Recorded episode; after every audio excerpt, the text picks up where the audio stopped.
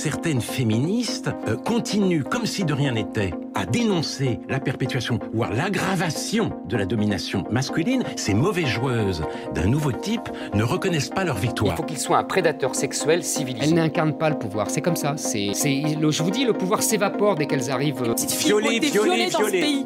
Voilà, Eh ben, je le dis aux hommes, violer les femmes. D'ailleurs, je viole la même tous les soirs. Bienvenue dans l'Instant Féministe, une émission proposée par Radio Bulle et l'association féministe à Genèse, La Mèche.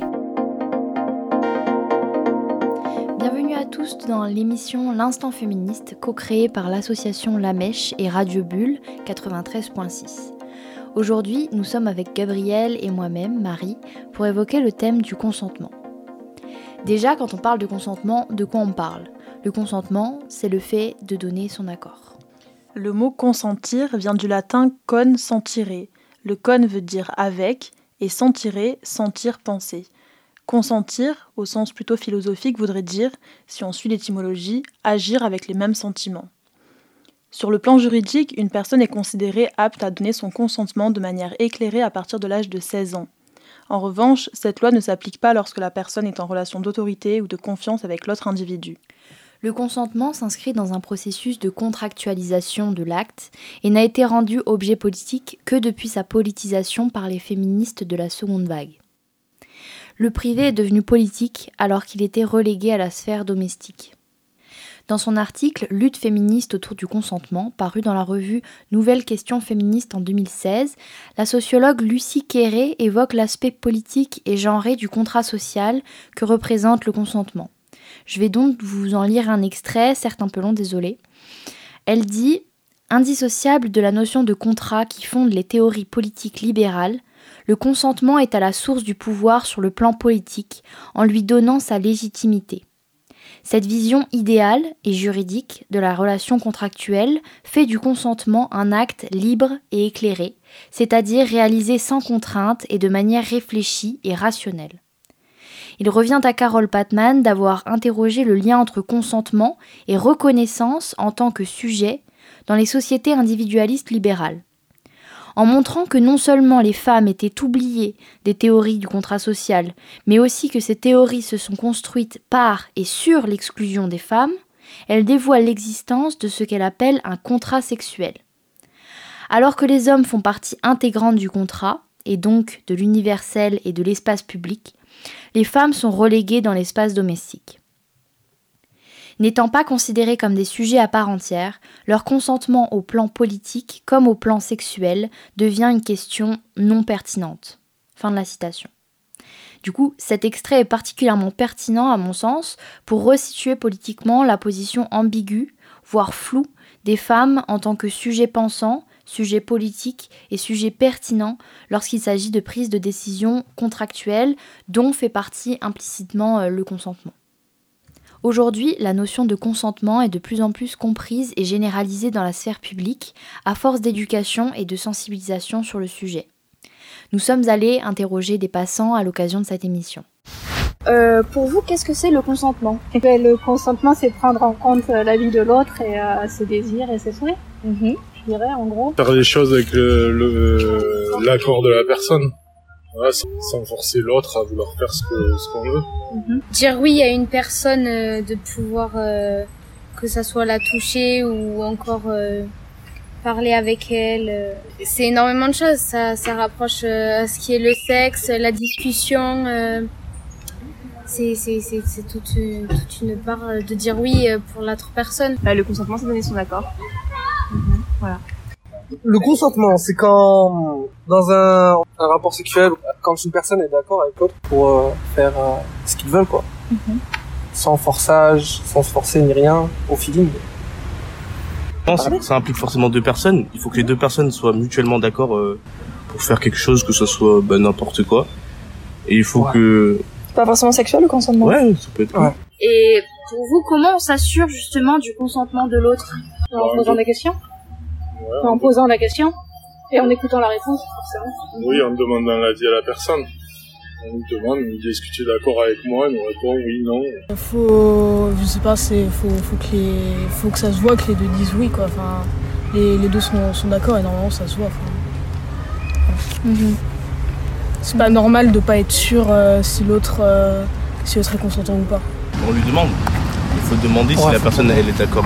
Mais c'est pour ça la communication c'est très important. Ouais. Et même ça se voit si la personne s'efforce. Il y a toujours des traits de visage, tout comme ça. Qu'est-ce que vous pensez dans la, de la façon dont on apprend le consentement et dont on traite le consentement aujourd'hui? On l'apprend pas, on le traite pas. Et je pense que ça arrive une période de nos vies, où, notamment ado, où on se retrouve face à ça et on sait pas trop dire oui ou non. enfin, on n'y arrive pas à dire euh, non alors qu'on n'en a pas envie. Et du coup, on dit quand même oui et, euh, et on l'apprend pas et il faut, faut qu'on apprenne ça par nous-mêmes. Et moi, à l'époque, euh, on le traitait pas. À l'école, par exemple, on, on, le traitait pas. Après, dans le milieu familial, ça dépend des familles. J'espère qu'aujourd'hui, on aborde plus ce thème euh, à l'école. Et je pense que comme on en parle plus dans la société, aussi dans les familles et dans les médias, on en entend plus parler. Mhm. J'espère que c'est un sujet qui, qui est de plus en plus évoqué. Pendant les interviews que l'on a menées, on entend que le consentement ou le non-consentement s'élargit à d'autres sphères que la sphère sexuelle. La société nous apprend à ne pas dire non. Au mieux, on se force, au pire, on ne dit rien. Par exemple, on a tous entendu un jour en réunion de famille ou autre Allez, va faire un bisou pour dire bonjour, malgré le non répété par l'enfant. Donc, déjà, lorsqu'on est enfant, sous couvert de la politesse, on nous inculque que le non n'est pas admis alors que ce qu'on appelle la politesse, c'est quand même tout autre chose. Un coucou de la main ou un bonjour pourrait suffire. En fait, si on pousse la réflexion, on peut entendre l'idée derrière ces remarques qu'un refus de notre part pourrait façonner une mauvaise image de nous, qu'on nous aimerait moins. En tout cas, on peut relever que la réflexion autour du consentement, tout ce qu'on va énoncer ensuite, que ce soit le consentement médical, sexuel ou celui de l'enfant, on parle du corps des personnes en question, notamment ici femmes et enfants, et de la manière dont cette personne est dépossédée de son propre corps. Aujourd'hui, si le consentement au sens littéral touche la plupart de nos sphères de vie, on en entend davantage euh, parler dans le cadre de la sexualité et le cadre médical, notamment en gynécologie où beaucoup de violences sont rapportées. En France notamment, en 2015, des polémiques sont apparues autour des facultés de médecine qui pratiquaient des touchés vaginaux par des étudiants en médecine sur des patientes sous anesthésie générale qui n'avaient pas donné leur accord au préalable. De nombreux témoignages reviennent aussi sur des actes médicaux non consentis en gynécologie, mais aussi diverses violences faites euh, qui se couplent avec d'autres oppressions comme la grossophobie, l'homophobie euh, ou encore le racisme. D'ailleurs, c'est hyper compliqué pour les personnes queer de trouver des praticiens qui soient safe pour eux, c'est-à-dire qui respectent leur identité de genre et ou orientation sexuelle. On voit de plus en plus de registres se créer pour dénombrer les médecins et les praticiens qui soient respectueux, qui respectent le consentement des patients. Ça démontre au final un vrai besoin et peut-être la fin de la surpuissance médicale, de la domination du médecin sur son patient. Et du coup, toi, Marie, est-ce que tu as vécu toi-même un moment dans la sphère médicale euh, où tu as senti que ton corps n'était pas respecté? Bah, Moi, j'ai découvert qu'on m'avait fait un frottis euh, quand j'avais mon ancienne gynécologue. Et en fait, elle m'avait pas dit que elle m'avait fait un frottis. Alors même que euh, un frottis, c'est, c'est on peut le faire qu'à partir d'une certaine limite d'âge. Je crois que c'est 25 ans, quelque chose comme ça. Et du coup, ça m'a vraiment fait réfléchir sur le fait qu'on n'est pas égal par rapport aux médecins quand euh, on va se faire euh, ausculter, en l'occurrence. Euh, c'est un peu le médecin qui détient le savoir et ce qui est bon pour le patient, alors même que des fois c'est pas forcément légal. Et du coup, il y a vraiment ce fossé qui peut exister entre les patients et leurs médecins, qui fait que ben, le patient n'est pas toujours conscient de ce que le médecin lui fait, quels actes sont sont perpétrés sur son corps. Et puis même euh, par rapport euh, aux moyens de contraception aussi, on parle quand même de consentement libre et éclairé.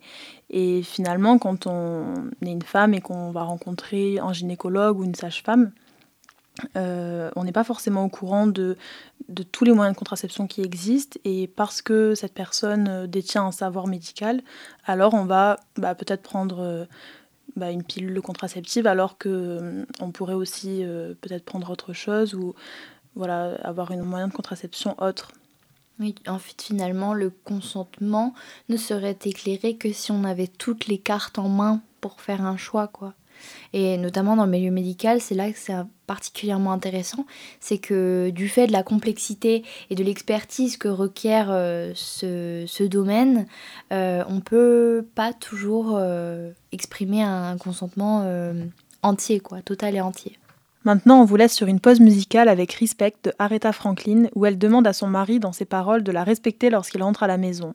On vous retrouve juste après. Dans la seconde partie de l'émission, on parlera plus spécifiquement du consentement dans la sexualité. A tout de suite.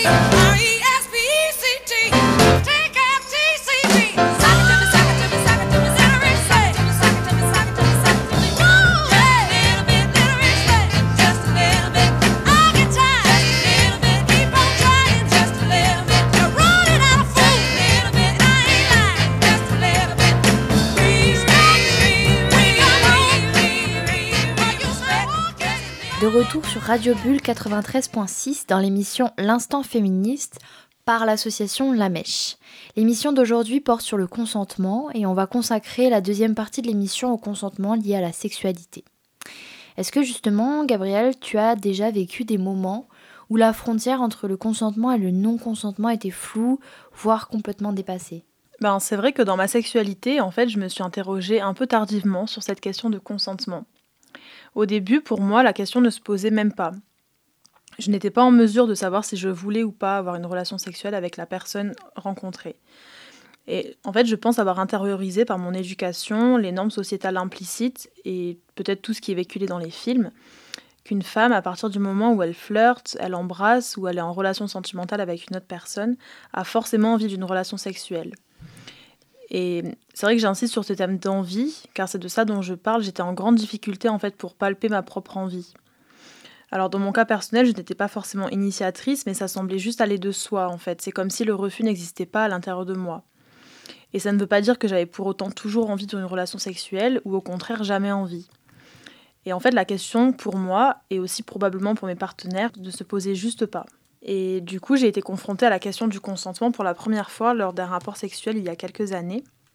J'étais avec mon copain du moment, puis un soir, premier soir où nous allions avoir un rapport sexuel d'ailleurs, on était bien parti pour faire l'amour, mais sans moyen de contraception à notre portée. Alors bon, j'ai refusé verbalement plusieurs fois, lui disant de s'arrêter. Donc j'ai quand même donné mon non-consentement. Et j'étais quand même prise dans un gros conflit intérieur. Il a peut-être senti, alors il a insisté. Et puis il a tellement insisté que j'ai cédé. Je lui ai dit bon, oui, vas-y.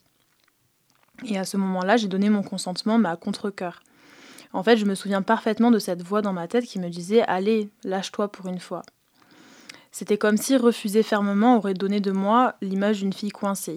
Bon, aujourd'hui, je ne dirais plus ça, mais c'est vraiment ce que je croyais ou ressentais à ce moment-là. Et puis pendant longtemps après cet événement, j'étais convaincue que j'avais donné mon consentement à ce rapport sexuel, que j'avais été d'accord puisque le oui avait été prononcé. Mais en réalité, lui, ce garçon et le contexte aussi, je pense, m'ont volé mon consentement.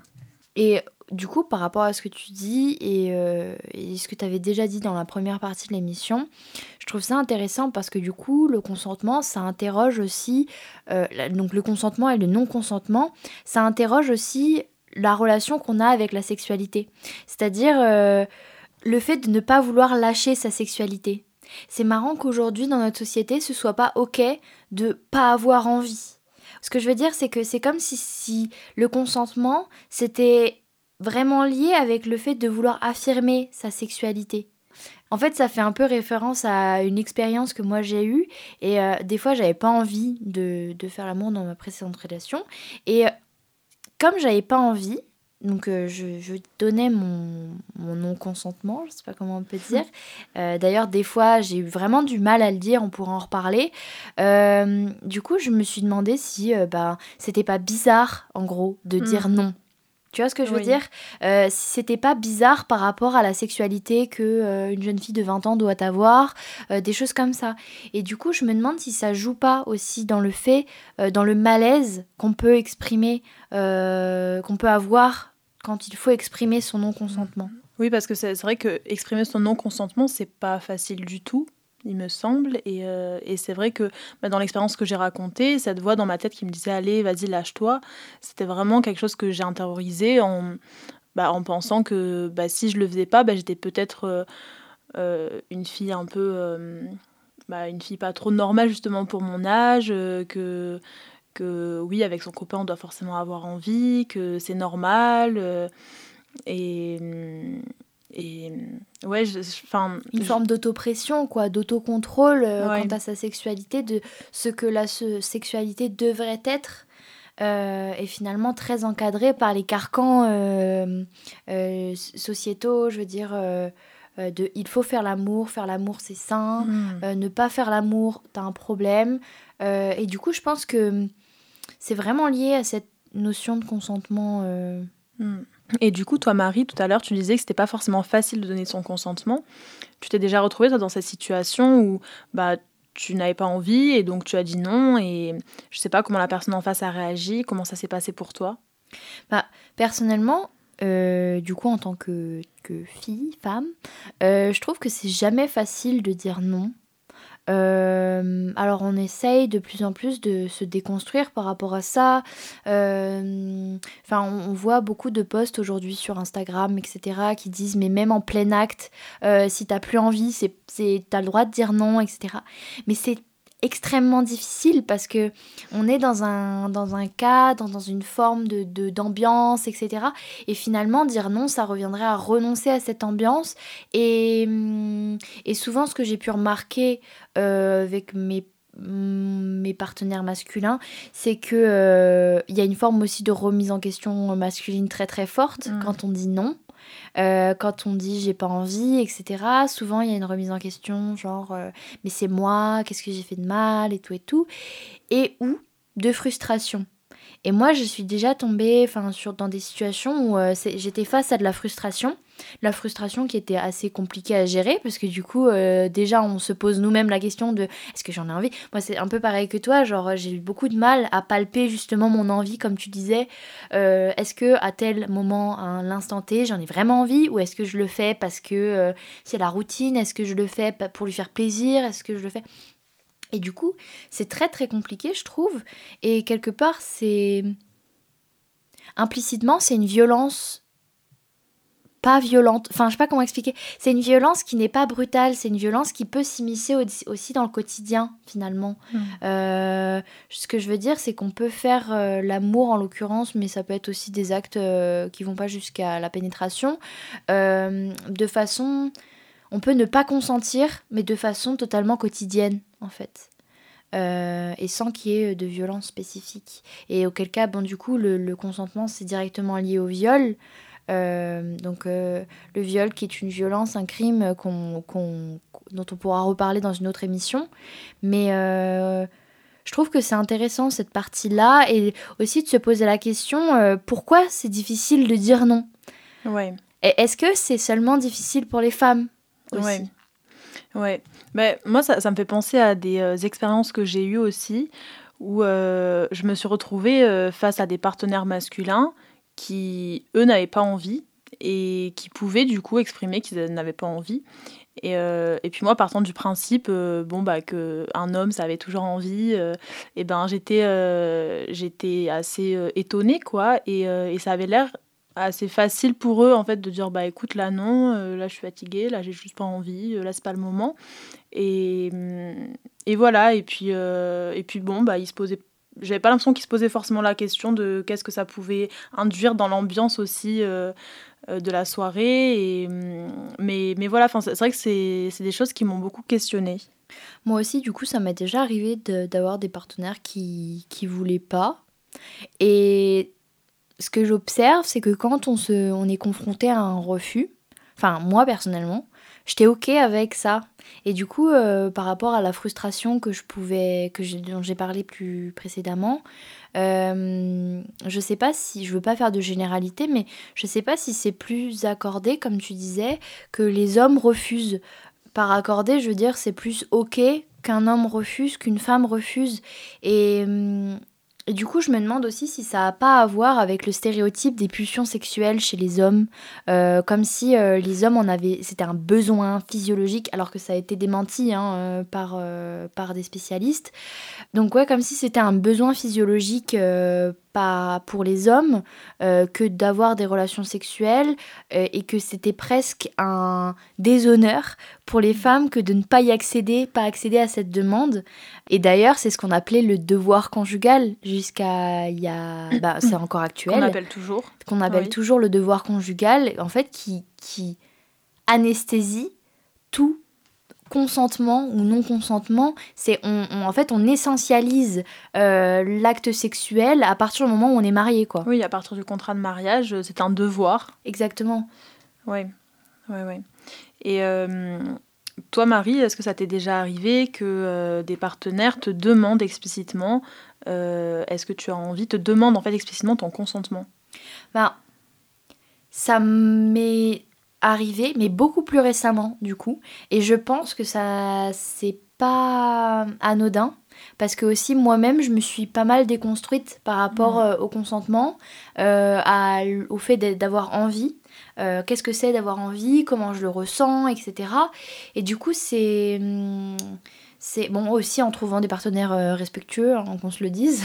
Mais euh, oui, je pense que ça, c'est pas anodin par rapport à ma démarche aussi intellectuelle à côté euh, et féministe, de me poser des questions et de remettre en cause aussi ce côté essentialisé de l'acte sexuel pour les femmes et du couple, de t'es en couple, tu dois faire l'amour à tout prix quoi. Donc ouais, on m'a déjà, on déjà posé la question. Et euh, souvent, quand on m'a posé la question, c'était dans des moments pour vérifier mon consentement. Plus que pour savoir si j'en avais envie, mais vraiment pour savoir si c'était toujours OK. En fait. Oui, oui, oui. Et euh, est-ce que Enfin, comment tu t'es sentie toi avec ça? Est-ce que euh, justement dans le moment, est-ce que ça a pu te sortir du moment? Est-ce que, enfin, parce qu'on peut entendre beaucoup ça aussi, euh, que finalement euh, demander si ça va ou si tu es toujours ok, et eh ben ça pourrait enlever quelque chose de, de la magie du moment, ça pourrait enlever quelque chose du feeling qu'il y a à ce moment-là. Bah, pas du tout. En fait, je pense que justement, le fait de demander le consentement de l'autre, ça permet non seulement une réflexivité euh, par rapport à ce qu'on est en train de faire, c'est-à-dire, euh, bah, je veux dire, accorder des temps de pause, des temps de pause, euh, je veux dire, dans sa tête aussi, quoi, en mode, ok, est-ce que là, j'ai toujours envie ou pas et tout.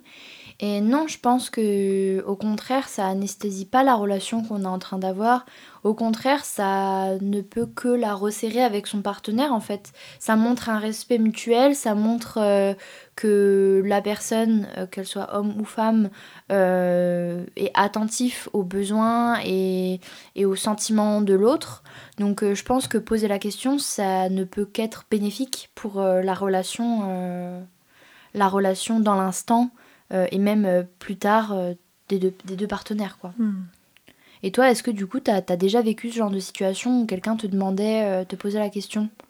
Oui, moi je l'ai vécu aussi assez récemment, pareil que, que, ce que tu disais. Et, et, et, je trouve aussi que, que c'est très bénéfique. Enfin, je, je, te rejoins beaucoup sur cette idée de pause, de ah bon, bah, qu'est-ce qui est en train de se passer et est-ce que j'en ai toujours envie? Et, voire même, je trouve ça euh, très, bah, très excitant en fait, encore plus, c'est très sensuel et non, ça, ça coupe pas du tout dans, dans le feu de l'action quoi. Mhm. Ça me fait un, peu penser au moment où, euh, bon, c'est peut-être, euh, je sais pas si c'est dans le thème ou pas, mais tu sais, il y a un peu cette, ce stéréotype que par exemple, mettre un préservatif, c'est un moment pas glamour. Hmm. Je sais pas si tu en as déjà entendu parler. Parce que ça coupe le moment. Enfin, comme si prendre des précautions, finalement, si on rejoint euh, le consentement, comme si prendre des, des précautions, ça coupait, euh, ça coupait le moment. Alors, que, alors que pas du tout. On parlait précédemment du consentement des enfants. C'est justement quelque chose qu'on pourrait rendre plus systématique. De parler de consentement aux enfants, leur demander s'ils sont d'accord ou pas d'accord, qu'on leur fasse ou dise telle ou telle chose. Et peut-être que réfléchir le plus tôt possible à son intégrité, à son pouvoir de dire oui ou non, d'être euh, et d'être respecté pourrait permettre des relations plus saines. Toi, Gabriel, tu es psychologue. Euh, comment tu vois le consentement avec ton regard de spécialiste Et est-ce que c'est une thématique qui revient souvent quand tu pratiques ton métier? Alors, euh, du coup, c'est une thématique euh, qui peut revenir, qui va pas. En fait, je trouve qu'elle revient pas de manière si explicite que ça. mais par contre, ce que je remarque quand même, c'est qu'une majorité des personnes que je rencontre ou que j'accompagne en psychothérapie, euh, sont en pleine construction de leurs propres limites. Euh, c'est-à-dire qu'elles sont très souvent confrontées à la difficulté, voire à l'incapacité de dire non, quel que soit le sujet d'ailleurs, hein, c'est pas que la sexualité.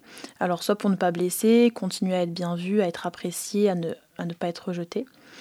Et en fait, cette question des limites personnelles et donc du consentement touche des sphères bien plus larges que la sphère médicale ou sexuelle.